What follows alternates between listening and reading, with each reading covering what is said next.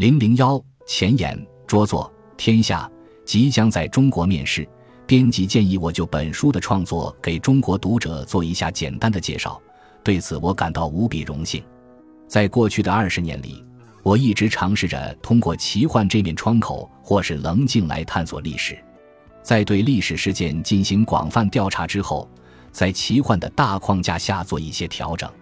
经常有人问我，为什么用这样的方式来写作？而不是简单的写一些历史小说或者纯粹的幻想小说，这个问题的答案涉及到很多方面。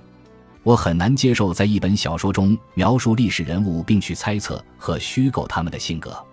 我更喜欢塑造一个虚拟的人物，但从真实的历史人物性格中得到灵感。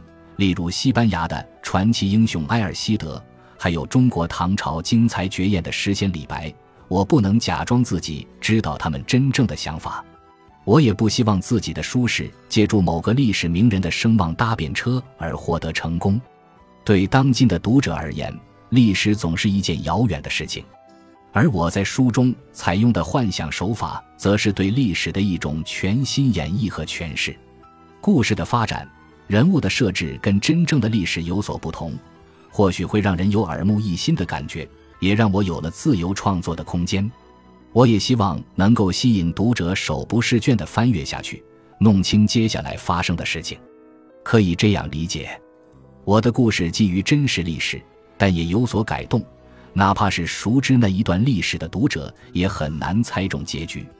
在翻阅《天下》之前，我先做个友情提醒：这本书的背景是架空的七台帝国，而不是真实的公元八世纪的唐朝。在我看来，这让小说充满了吸引力和悬念，甚至让读者在眼倦之后能够对现在有所反思。想象一下，若是当年的事情不是按照历史来发展的，今天的世界将会如何？我尝试用这样的方式开拓读者的想象空间。实际上，任何以历史为题材的小说大都用了类似的方式。我不可能知道在安禄山叛变之前，真正的唐朝相国杨国忠有什么心理活动。但奇台帝国第九王朝的相国怎么想的，我却了如指掌。我也很乐意去探寻虚拟人物和真实人物之间的性格差异。这种幻想元素的加入，反而能比读者感到真实。读者跟作者分享着另一个虚拟的历史，一个在许许多多方面都如谜一般的过去。关于加入幻想元素，还有一点理由，在我看来。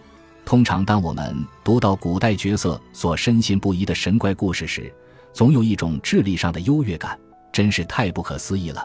古代人居然真的以为狐狸是一种妖精，因此我在写作的时候会尽量把书中世界设置成角色们所相信的世界的样子，这会赋予他们的生命和思想更多价值，并尽我可能的去除那种现代人的优越感。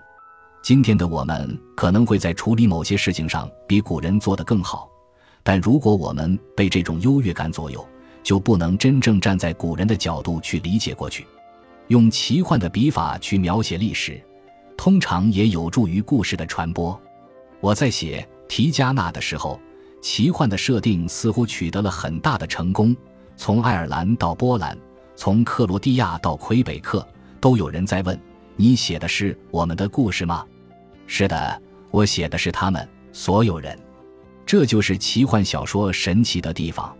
奇幻设定是作者强大有力的工具。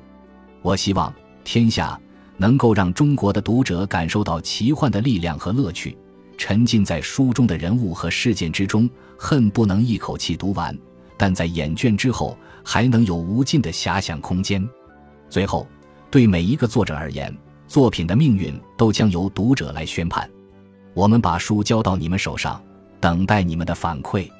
在此，对于拙作《天下》能够在中国出版，我感到由衷的高兴，并借此机会的辉煌灿烂的华夏文明致以崇高的敬意。盖伊加夫里尔凯。